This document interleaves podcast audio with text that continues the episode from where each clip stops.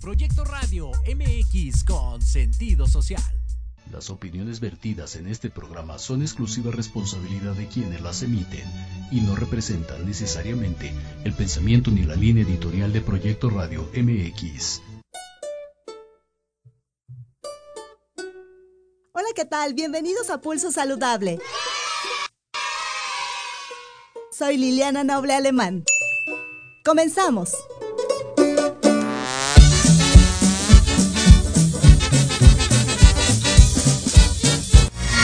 Saludable, cuidando tu estilo y forma de vida. Un programa diseñado especialmente para ti que te ocupas de tu salud. Conduce Liliana Noble.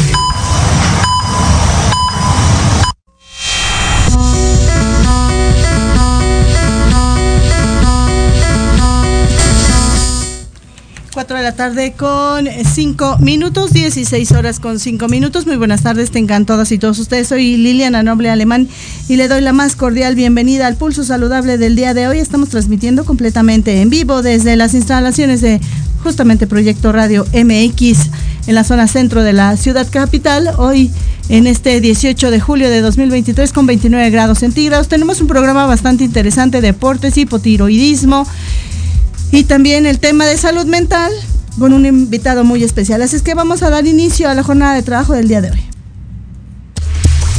En Pulso Saludable también nos ocupamos de tu salud mental.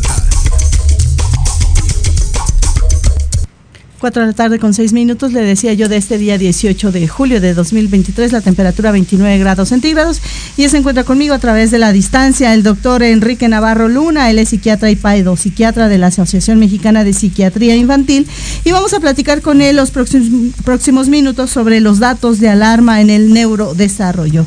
Doctor Enrique Navarro, gracias por estar con nosotros en Pulso Saludable, muy buenas tardes. Hola Liliana, ¿cómo estás? Un gusto saludarte de nuevo. Gracias, muy buenas tardes.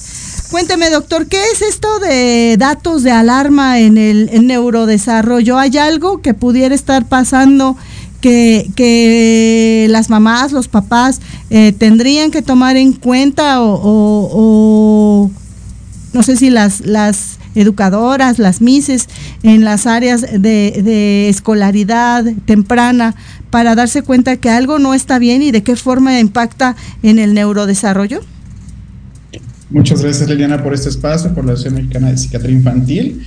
Pues bueno, este tema es bastante relevante para nosotros como psiquiatras infantiles porque justo partimos desde lo que se conoce como el desarrollo infantil, las cuales son diferentes esferas que desde muy temprana edad, inclusive previo de eso, nosotros podemos tener en mente pues para conocer cuáles son esos diagnósticos principales, ¿no? Y entonces pues actuar con respecto, con respecto a ello, ¿no?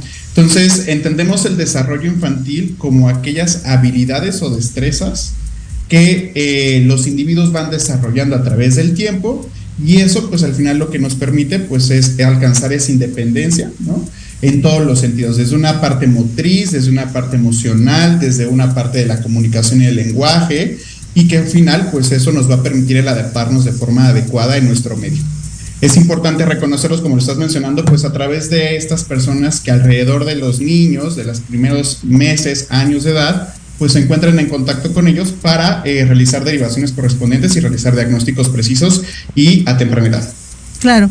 ¿Y, y, y cuáles son estos eh, hallazgos que ustedes, los expertos, podrían identificar o ayudar a identificar a las mamás, a los papás tempranamente, doctor? Claro, pues como lo estoy mencionando, los papás tienen que estar insertos en este desarrollo de, de, sus hijos, ¿no? Entonces tenemos datos desde muy temprana edad que van relacionados hacia el desarrollo del lenguaje, entendiendo cómo las primeras palabras, los balbuceos, inclusive previo a las, primeras palabras, pues están los balbuceos, después las palabras, la eh, conformación de frases cortas, frases más complejas, ¿no? En esa parte en cuanto a la comunicación. Sin embargo, pues también podemos reconocer el aspecto social que va desde un contacto visual. Nosotros al momento de tener interacciones, inclusive ahorita en línea, ¿no? Podemos observarnos ojo a ojo y entonces ir entendiendo este, pues esta dinámica, ¿no? Entonces los bebés desde muy temprana edad, a, a, los dos meses, pues ya presentan ese contacto visual con sus cuidadores y en ese sentido empieza la socialización para después desencadenar lo que nosotros conocemos como esa sonrisa, como la parte de compartir, ¿no? Inclusive, pues situaciones que van mucho más complejos, como entender estados emocionales de otros en etapas más tardías, ¿no? Desde un apartado motriz, pues entendemos eh, situaciones que van desde el levantamiento de cabeza cuando tenemos un bebé recién nacido y seguramente has tenido esta experiencia, Liliana, que al cargarlo eh, son sumamente frágiles, ¿cierto?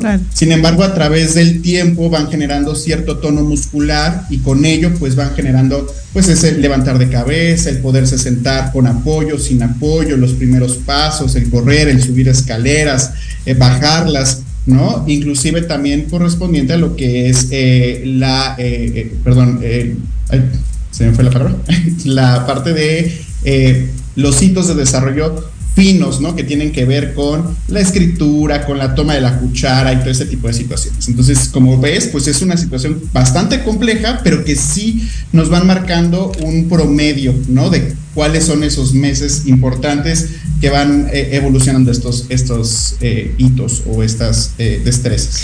¿Y, y, qué es lo que pudiera detonar o qué es lo que ocurre? ¿Algún elemento químico que no esté haciendo su labor o, o, no sé si las neuronas no hacen las conexiones que se requieren o qué es lo que hace que se retrase una enfermedad, etcétera, este neurodesarrollo o que se, o que se vaya eh, presentando conforme se espera.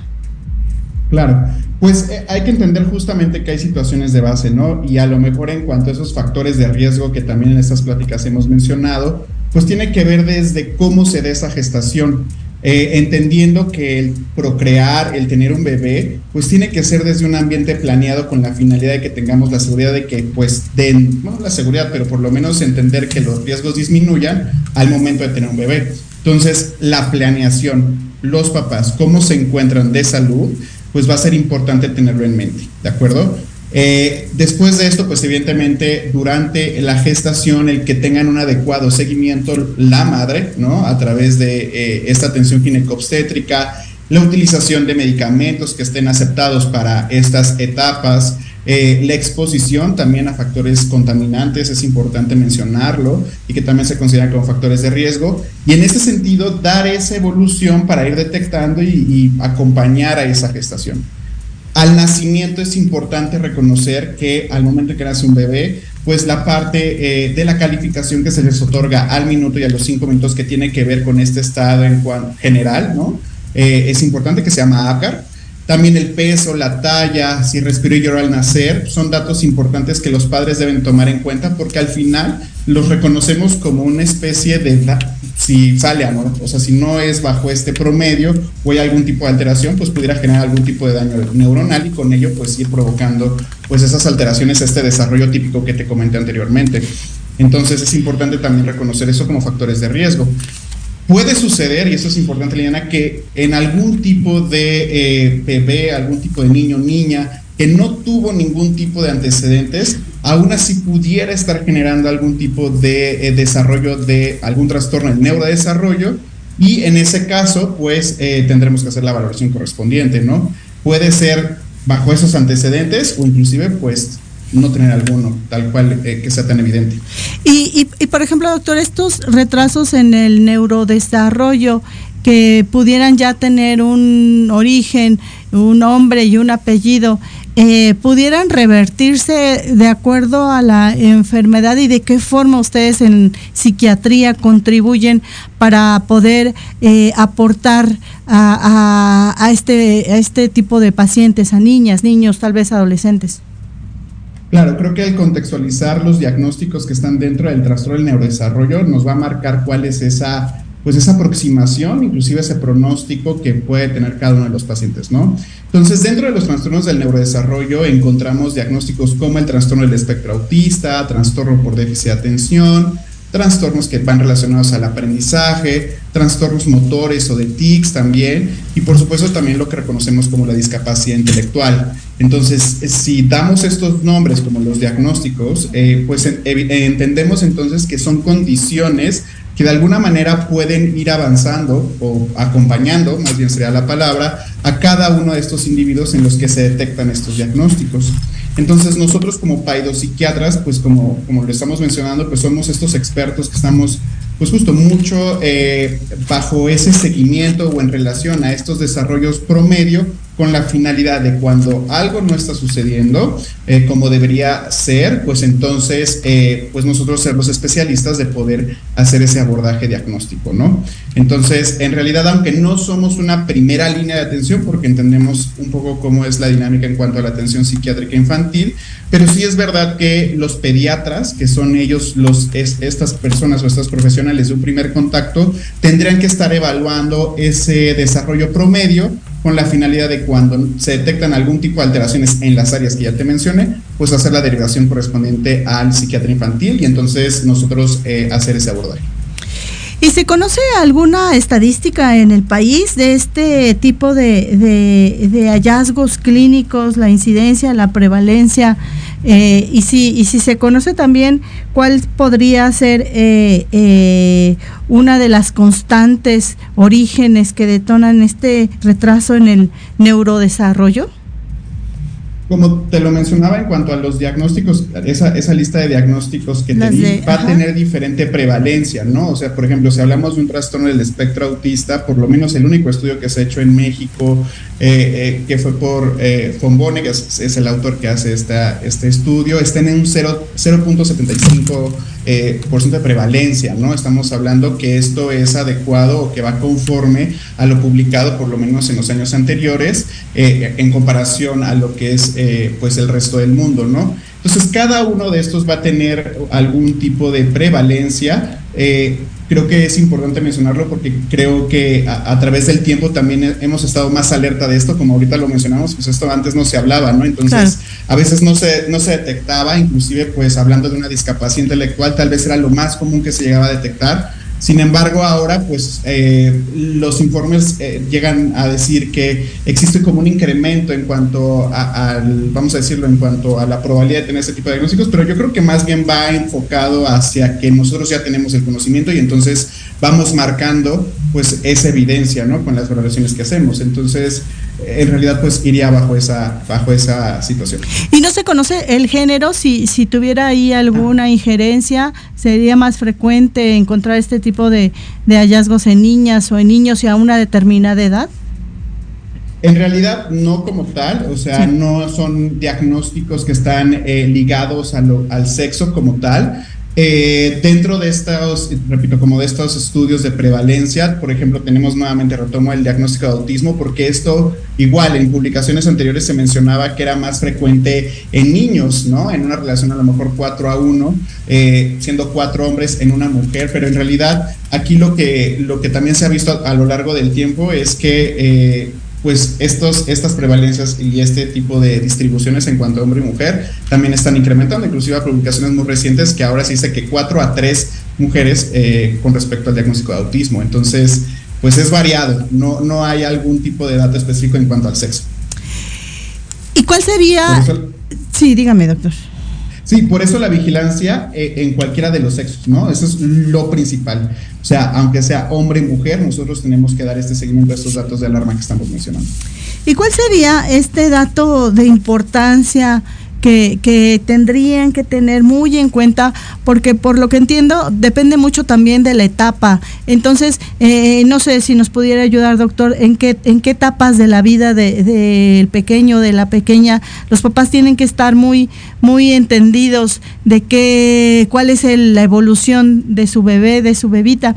Eh, recuerdo que de pronto eh, la gente no le toma mucha importancia al gateo y dicen, mi hijo nunca gateó, y otros médicos dicen, es que debió de haberlo hecho. Entonces, hay ciertas circunstancias, o ahí la fontanela, ¿no? Que de pronto no se cierra y otros dicen que es bueno, que es malo, etcétera. Ahí cómo funciona. Claro. Creo que lo que podemos hacer justamente es abarcarlo por años, o sea, cada año desde el nacimiento hasta los cinco años se espera que los, eh, los niños, niñas realicen ya ciertas actividades, ¿no? Si hablamos del primer año, estamos hablando que si un niño no emite algún tipo de palabra o balbuceo, si no hay contacto visual, si eh, no existe eh, algún tipo de, vamos a decir, desarrollo motor relacionado a por lo menos ya sentarse con apoyo, ajá, esos serían como los primeros datos de alarma eh, en cuanto a la atención de chicos, inclusive también lo que es la mirada, ¿no? O sea, el que se tenga contacto visual, como te decía, con el cuidador, pues es importante tenerlo presente, ¿no? En el segundo año de vida estamos entendiendo que ya en esta época es un chico o una chica que ya tiene justo eh, más desarrollado que es el, el, comportamiento motriz, ¿no? Entonces, para esta edad ya estaríamos hablando que tendrán que caminar, que dar esos primeros pasos, inclusive ya en solitario para concluir ese segundo año, ¿no? Eh, y entonces, bueno, eso es lo que se esperaría. Si no se encuentra, es un dato de alarma. En el aspecto del lenguaje, lo que nosotros deberíamos de encontrar ya al, entre primero y segundo año es que ya existan por lo menos, eh, pues, 20 palabras aproximadamente, que inclusive ya a finales de esto ya existan ciertas frases muy cortas como mamá leche, mamá agua, ¿no? En ese sentido, y la interacción social va incrementando también, entonces aquí ya tendríamos que estar viendo que el niño o la niña pues tenga un señalamiento hacia objetos que le interesan o que le gustaría tener y existe esta eh, convivencia entre el cuidador y eh, el niño y la niña, ¿no?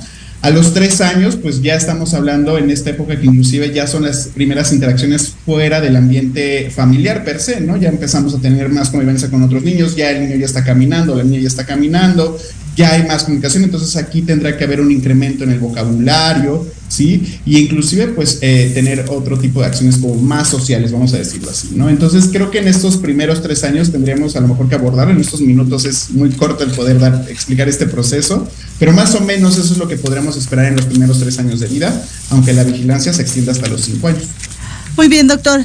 ¿Algo más que considere usted de importancia mencionar y hacerle énfasis a las mamás, a los papás, a los cuidadores, a todo aquel que tenga contacto con algún pequeñito que siempre es importante eh, conocer en general con la intención de poderle contribuir? Y por supuesto, eh, imagino que en este, al igual que en la mayoría de los temas de salud, la detección oportuna siempre eh, brinda una posibilidad de un tratamiento eficaz eh, eh, y que, y que de, entrada pues pudiera mejorar la calidad de vida de, de los pacientes. Claro que sí, Liliana. Pues en realidad creo que aquí tendría que entrar a este sexto sentido de los padres, ¿no? Si ustedes sospechan que su hijo no está teniendo un desarrollo como en comparación a otros de su misma edad, ese es el primer dato de alarma. Acudan con un profesional de primera línea. Estamos hablando de pediatras, ¿no? El cual tienen que dar ese seguimiento o médicos generales también o familiares que también dan esta aproximación. Y en dado caso que ustedes no estén conformes con esta primera eh, opinión, pues siempre buscar una segunda opinión, como podríamos ser también los psiquiatras, que pues también tenemos este abordaje. Eh, y con eso, pues creo que podría ser también pues este, pues este primer dato de alarma importantísimo que pudieran tener. ¿Dónde los pueden encontrar o dónde pueden eh, recurrir a ustedes como Asociación Mexicana de la Psiquiatría, que de alguna manera también son una autoridad que pudiera dar eh, este, esa palomita, ese check, ese aval de que el experto o la experta que estén buscando está perfectamente acreditado con las credenciales y las certificaciones y las recertificaciones que se necesitan para esta área de la medicina?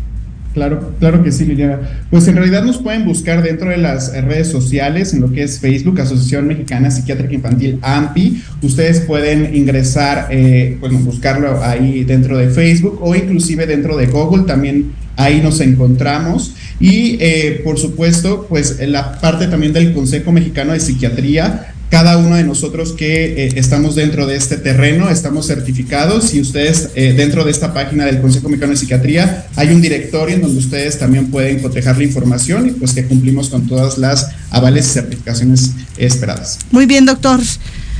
Como siempre, un placer verle y escucharlo hablar de cosas tan interesantes y que pareciera que no, pero hay que estar muy al pendiente de, de, de los hijos eh, en, el cuidado del desarrollo de lo que van haciendo. ¿Usted recomendaría, no sé, se me ocurre, estas áreas de, aprendizaje, de, de, estimulación temprana, pudieran contribuir, ayudan, son eficaces?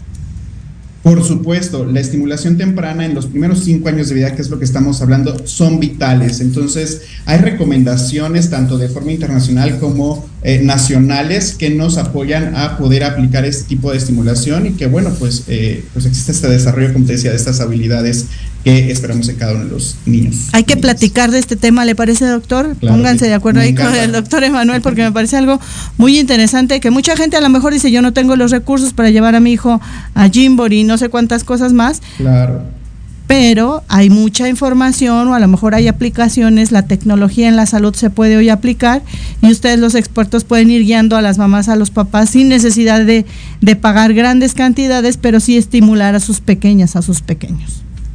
Claro, pensar siempre en las instituciones públicas como un recurso también es, es, algo importante. Claro, y por supuesto que ustedes forman parte también de este gremio tan querido. Le mando un abrazo, doctor, y un beso. Cuídese mucho. Muy buenas tardes. Gracias, Lina. Que tengas buenas tardes. Gracias. Ahí la voz del doctor Enrique Navarro Luna, él, psiquiatra y paido, psiquiatra. Eh, psiquiatra de niñas, niños y adolescentes de la Asociación Mexicana de Pediatría. Búsquelo ahí en Google como AMPI, AM, eh, IP, eh, no es cierto, AMPI, o también puede buscar información al respecto en el Consejo Mexicano de Psiquiatría. También están ahí las redes sociales y si no, búsquenos a nosotros en www.pulsosaludable.com y ahí está la información también. 4 de la tarde con 25 minutos de este 18 de julio de 2023, la temperatura 29 grados centígrados, allá afuera hace mucho, mucho calor. Pausa, la primera en Pulso Saludable, vengo.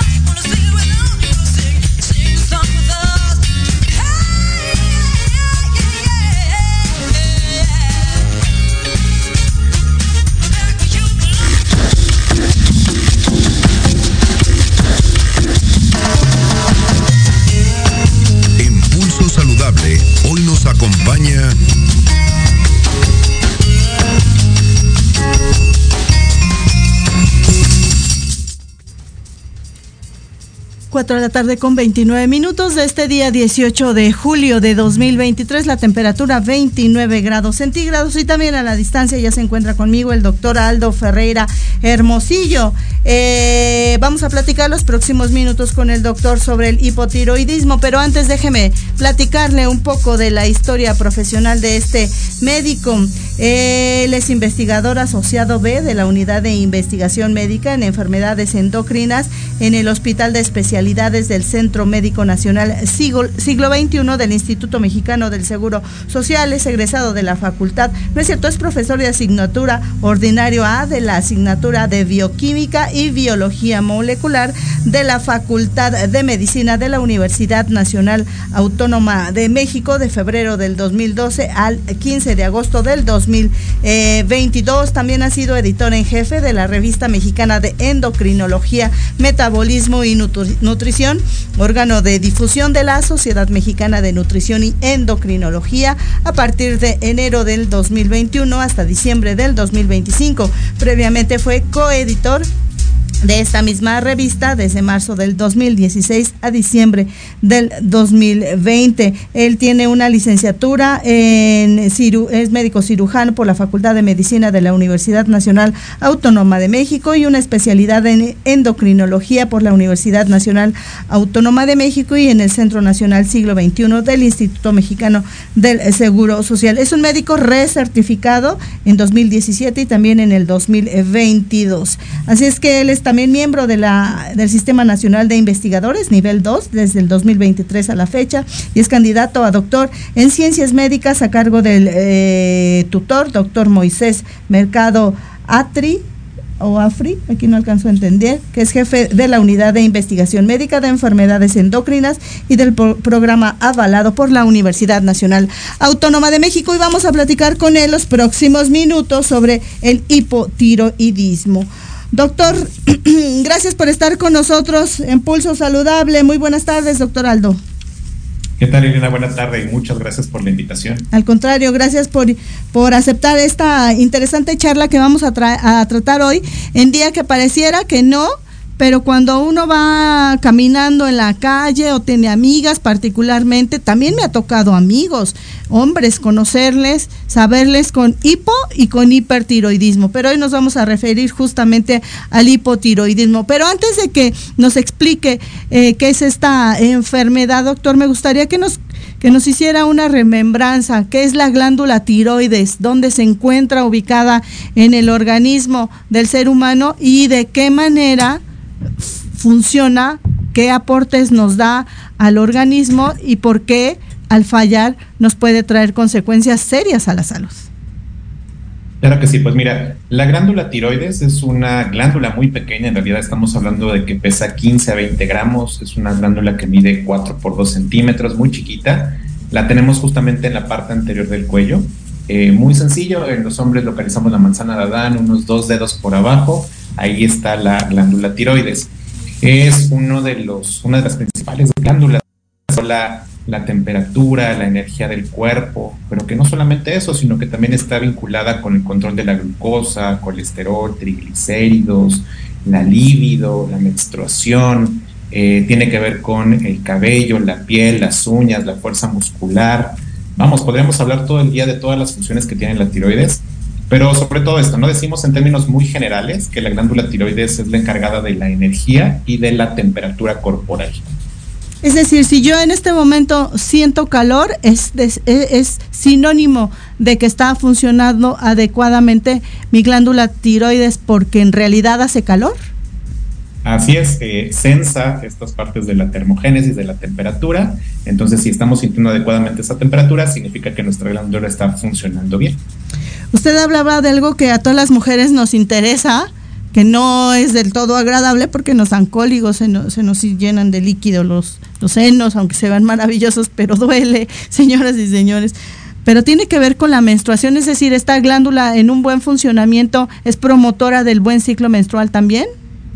Así es, del buen ciclo menstrual y de una adecuada, eh, digamos, regulación también de las hormonas que tienen que ver con la menstruación. Eh, vamos, también se, relaciona, por ejemplo, con prolactina. Es una glándula que tiene que estar sana durante el embarazo, sobre todo para no tener consecuencias tanto al producto, al feto o, o a la mamá durante el embarazo. ¿Por qué la glándula tiroides, tiroides deja o tiroidea deja de funcionar o, o, o ya no produce la cantidad de, de, estas hormonas que se requieren para el buen funcionamiento del organismo? ¿Ahí qué pasa, doctor?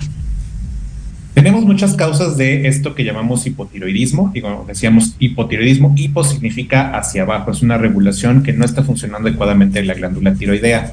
En la mayor parte de los casos, esto es de un origen autoinmune, eh, la autoinmunidad significa que nuestras defensas, eh, aquello que normalmente tendrá que ayudarnos a combatir virus, parásitos, bacterias, se vuelca contra nosotros, empieza a atacar en este caso a la glándula tiroides y baja la función. Esa es una de las principales causas.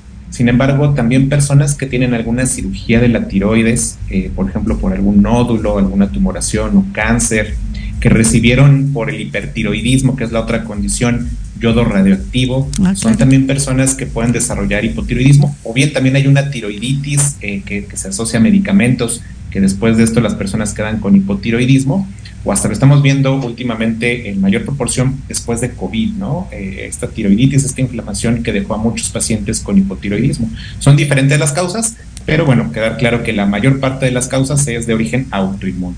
Entonces, el hipotiroidismo se podría considerar a ustedes los expertos en, en la ciencia están eh, tipificando esta enfermedad como dentro de las eh, llamadas enfermedades autoinmunes.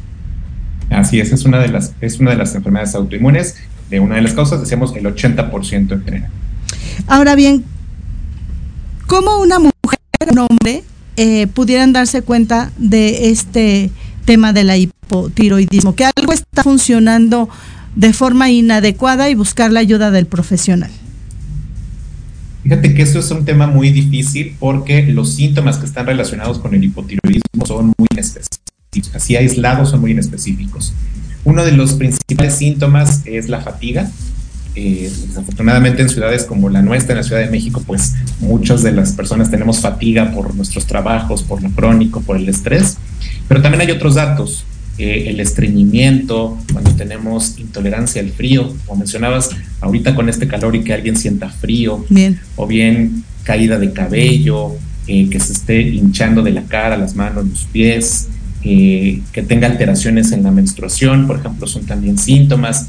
De repente personas que tienen que aclararse la garganta, que tienen una sensación de algo que está atorado en la garganta, también son algunos de los síntomas de hipotiroidismo y uno también el aumento de peso, que también esto es bastante controversial porque son muchas otras causas que tienen que ver con el aumento de peso. Oiga, doctor, cuando usted me menciona este tema del aumento de peso me hizo recordar a unas compañeras del gimnasio, no voy a decir sus nombres, chicas, no se preocupen.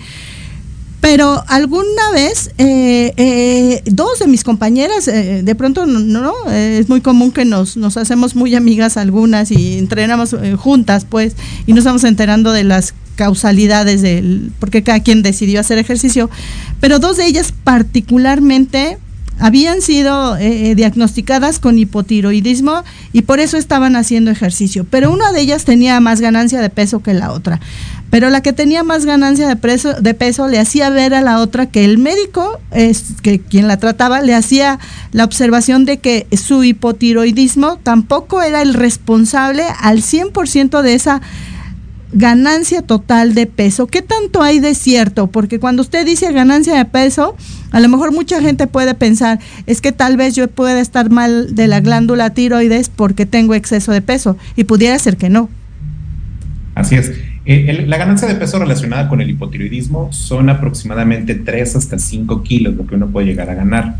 Eh, claro que en esta ganancia de peso pues hay otras condiciones, ¿no? También influye la dieta, el ejercicio, de repente el metabolismo de alguna persona. Entonces, eh, en ocasiones escuchamos esto los médicos de que eh, las personas piensan que ganaron 10, 15, 20 kilos por la tiroides, cuando la mayor parte de las veces no es así. es una de las causas, pero se asocia con otras condiciones. O sea, aquí tenemos que hacer un estudio un poquito más profundo de por qué esa persona ganó peso, pero bueno, sí, sí está relacionada con cierta ganancia de peso el, hipotiroidismo. También esto tiene que quedar muy claro porque eh, hay ciertas condiciones en donde el aumento de peso es el que altera las hormonas tiroideas y no necesariamente que sea el hipotiroidismo el que está provocando el aumento de peso. Pero esto lo tenemos que ver ya nosotros a nivel médico con unos estudios, para ver cómo está la, tiroides, el perfil tiroideo de ese paciente.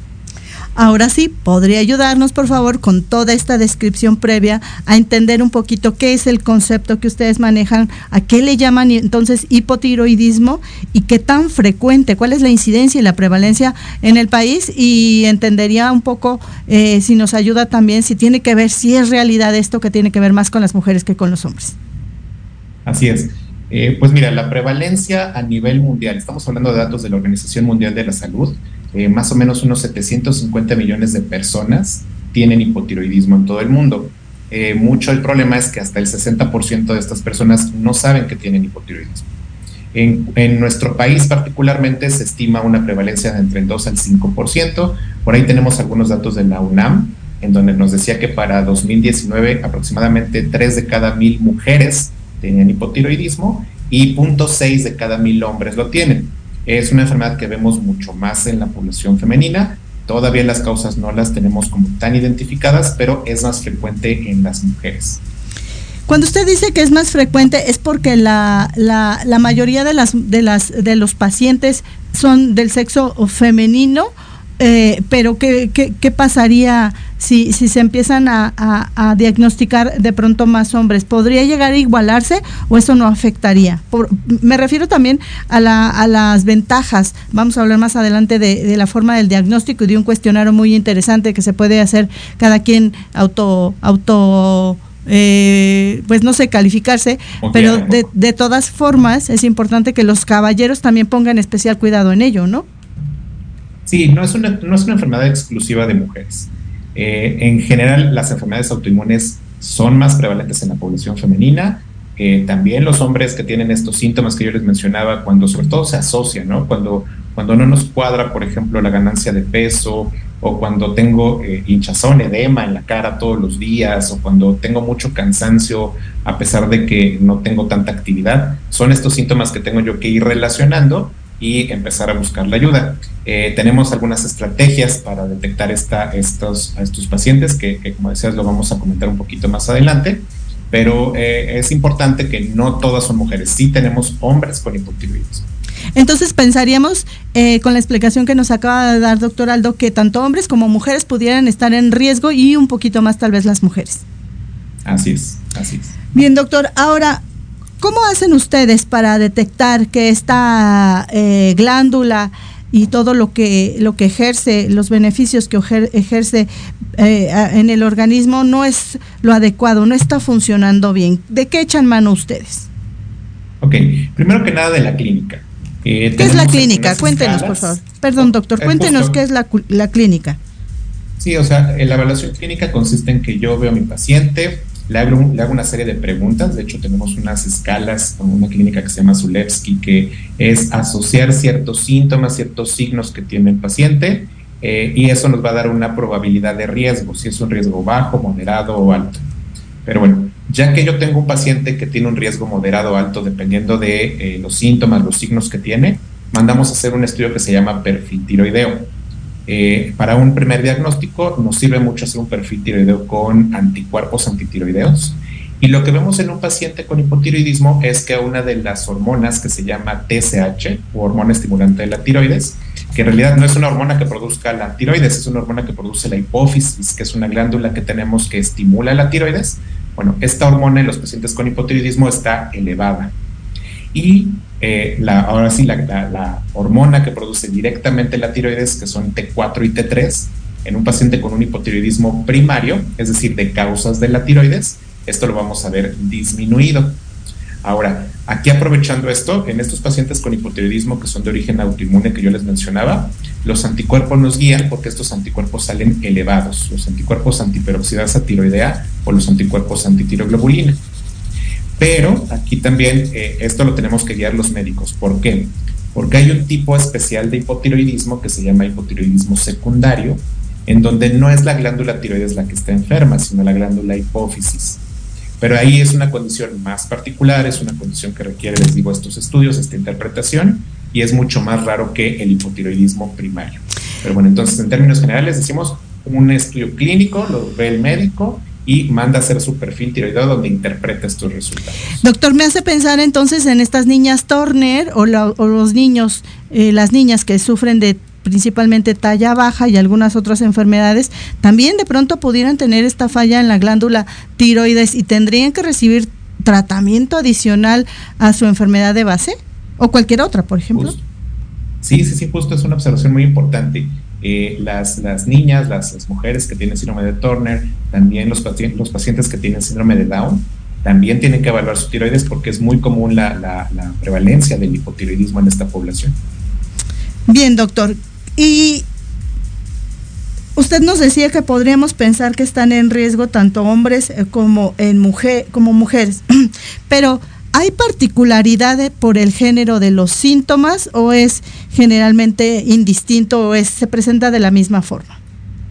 Se presenta de la misma forma. Yo te diría que, síntomas que, alertan mucho, sobre todo para que lo tome en cuenta la población, es el cansancio crónico, eh, la subida de peso, la hinchazón de cara, manos y pies, la intolerancia al frío, el estreñimiento, son de los más comunes que vemos en esta población y por igual tanto en hombres como en mujeres.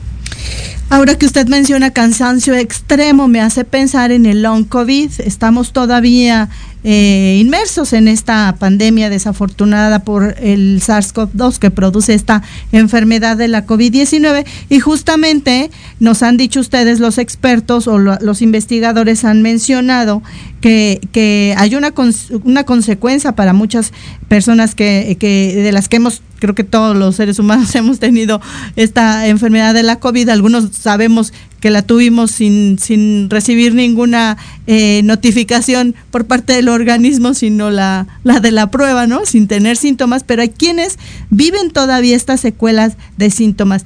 Aquí qué tan importante es pensar que no todos los cansancios son a consecuencia de la tiroides, sino todo el cansancio extremo pudiera ser viceversa, la, la consecuencia de la COVID-19 un tema muy complejo, este, porque justo esto con long COVID que nos provoca cansancio y que estamos viendo síntomas a más de seis meses hasta un año, nos viene a complicar el diagnóstico, porque les decía yo, este, esta fatiga pues es uno de los síntomas. Yo creo, a, mi consideración, que sería muy bueno que estas personas que tuvieron COVID, que tienen el, el long COVID o que han sido como diagnosticados con long COVID, por lo menos tengan una evaluación de algún perfil tiroideo para checar que en realidad no hayan quedado más bien con un hipotiroidismo después de la, de, la infección por COVID. ¿Quiere decir, doctor, que uno de los hallazgos que ya se han documentado eh, o, que, o que se seguirán investigando es que eh, el, la COVID te puede desarrollar o puede dejar como secuela eh, hipotiroidismo? Sí, estamos justamente haciendo investigación de qué tanto esta enfermedad se incrementó después de la pandemia.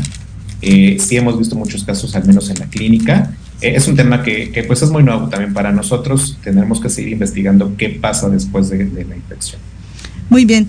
Ahora, ¿existe una herramienta eh, por parte de una compañía muy innovadora de tecnología y de temas de la salud, Merck México, y ellos, eh, me puse a investigar, y ellos tienen una, una plataforma que se llama Mide tu tiroides.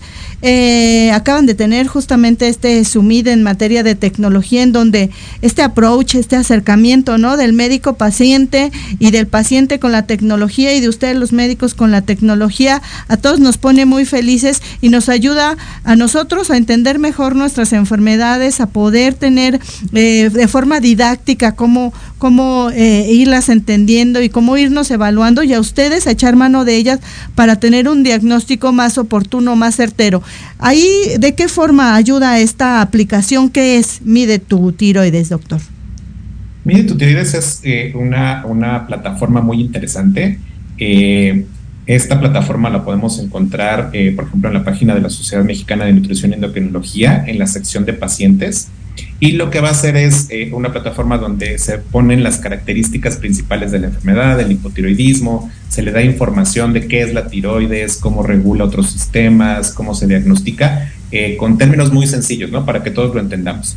Pero la parte más, eh, más importante de, este programa es que viene justamente una calculadora que le va a dar a la población eh, el riesgo de que tiene que tener, de tener más bien hipotiroidismo, ¿no?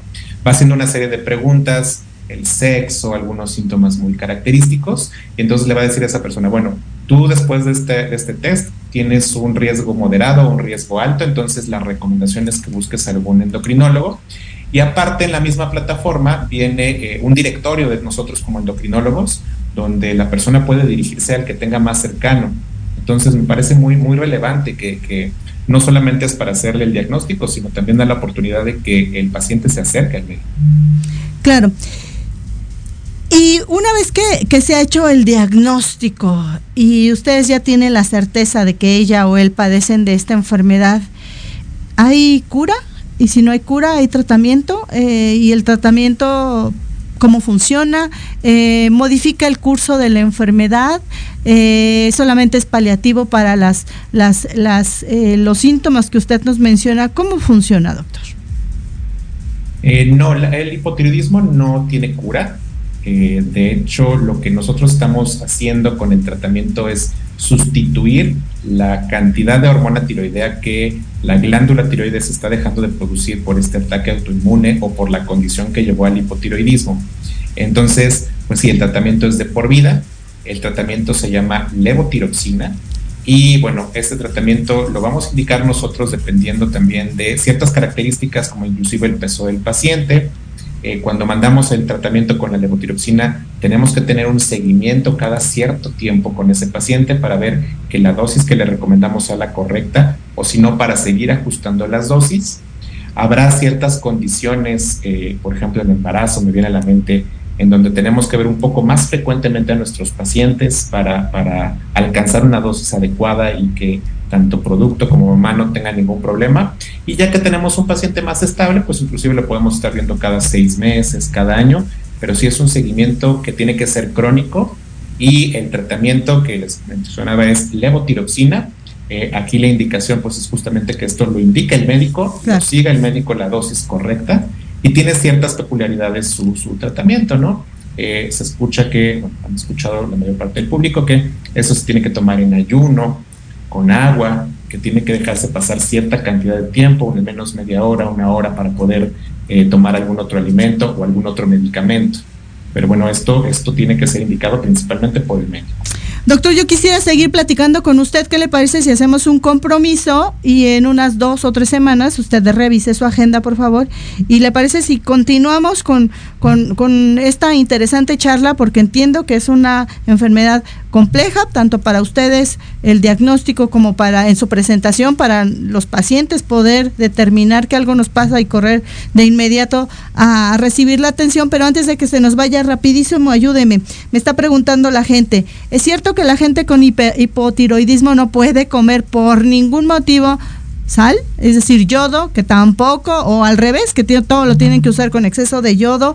Y también está muy satanizada, mito, realidad, la pobre soya tan yo no la puedo comer porque soy intolerante a la, al gluten, pero es una proteína completamente eh, invaluable, ¿no? Es muy nutritiva. Hay poblaciones en donde se han alimentado, por ejemplo, allá en Bogotá o aquí en México, en poblaciones de pobreza extrema que se les alimenta con soya y se verifican sus niveles de colesterol eh, total en sangre. Y créame que lo, usted lo sabe, doctor, más que yo, yo porque lo leí, ¿no? Los resultados son formidables. Es una proteína que de pronto, pobrecito, está muy satanizada. Cuéntenos rápido, doctor. Sí, esto, esto de la dieta es todo, un tema también. Eh, hemos escuchado mucho que al tener hipotiroidismo no podemos comer cierta cantidad de alimentos o algún tipo de alimento en particular, que porque tiene mucho yodo, poco yodo. En realidad, eh, en la actualidad, la sal está yodada. Entonces, esto nos ha ayudado mucho a que ya no vemos casos de hipotiroidismo como antes se veían, relacionados con la deficiencia de yodo. Eh, y por lo mismo, como la sal está yodada y la cantidad de yodo que en realidad nos aportan los alimentos es muy poca, no en realidad no hay una dieta específica como para el hipotiroidismo, ¿no? Eh, lo que sí, en muchas ocasiones una persona que vive con hipotiroidismo tiene otras condiciones intestinales o bien una enfermedad inflamatoria intestinal o intolerancia al gluten. Entonces ahí sí nos sirve hacer una dieta específica quitando gluten o quitando algún alimento, pero esto bueno, lo tiene que hacer también una entrevista nutricional, lo tiene que ver un nutriólogo, pero para la tiroides como tal, o sea, como enfermedad, no tenemos que agregar o quitar algún alimento porque las dosis de yodo, les repito, son muy pequeñas en los alimentos. Muy bien. Más bien tratemos lo demás. Muy bien, doctor. ¿Dónde lo puede encontrar eh, la gente? Si nos puede ayudar, compartir sus redes sociales o alguna página en internet para quienes estén eh, interesados. Sí, con gusto. Les comparto mi teléfono del consultorio 55 52 11 99 67. Estamos ubicados en Amsterdam 43, local 2, en la colonia Condés. Muy bien, doctor. Un placer. Nos vemos y nos escuchamos pronto. Gracias, le mando un abrazo. Muy buenas tardes. Gracias, buenas tardes. Ahí la voz en esta tarde en Pulso Saludable del doctor Aldo Ferreira Hermosillo, con quien platicamos endocrinólogo, con quien platicamos de este tema del hipotiroidismo. Pues corriendito, nos vamos a los deportes si quieres ya dale entrada, creo que le va a dar tiempo para decir hola y adiós, favorito. Gracias.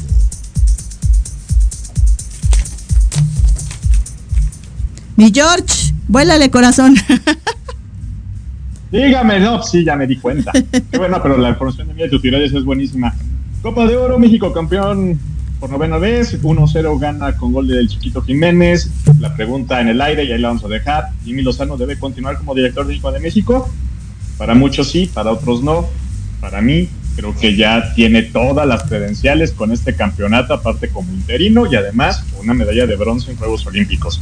También el Mundial de Fútbol eh, Femenil, Milili, Nueva Zelanda, Australia, comienza este jueves con los partidos que vaya a llevar eh, entre Nueva Zelanda y Noruega, Australia contra Irlanda, Nigeria, Canadá, Filipinas, Suiza.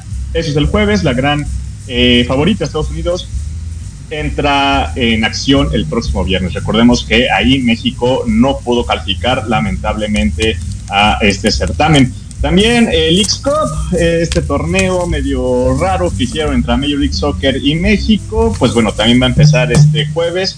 Eh, pues lo más sobresaliente sería la o el debut de Leonel Messi con el Inter de Miami, que se está convirtiendo como que en el Barcelona región eh, América, porque ya contrató ya contrató a Sergio Busquets, van por Jordi Alba, ya está saliendo también allá la luz que a lo mejor Luis Suárez, pero bueno, allí está la lana y pues si pueden contratar estas figuras, pues adelante, ¿no? Van, a debutar contra el equipo de Cruz Azul a las 6 de la tarde el próximo jueves, Milili.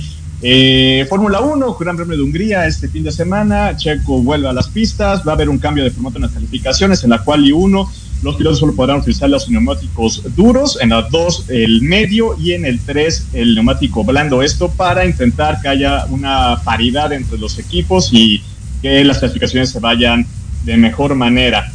Otra vez, Radio Pasillo. Horner ya dijo que ven a Checo el en el 2024 con Red Bull, pero pues ya está sonando otra vez que Carlos Sainz se vaya a Red Bull.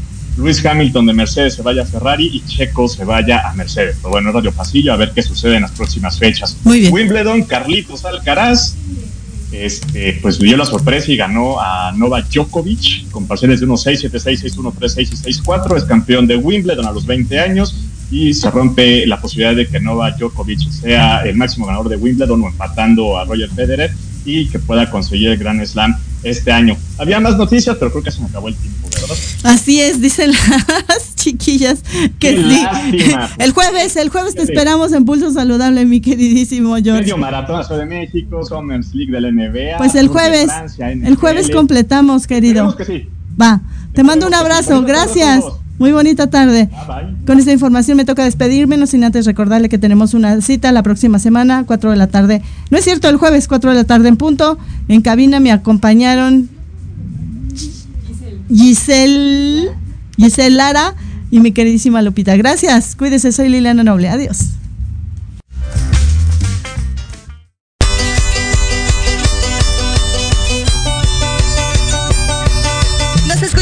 próxima semana. Entre tanto, síguenos en nuestras redes sociales, en YouTube y Facebook. Aparecemos como Pulso Saludable y comparten nuestro programa del día de hoy. Hasta la próxima.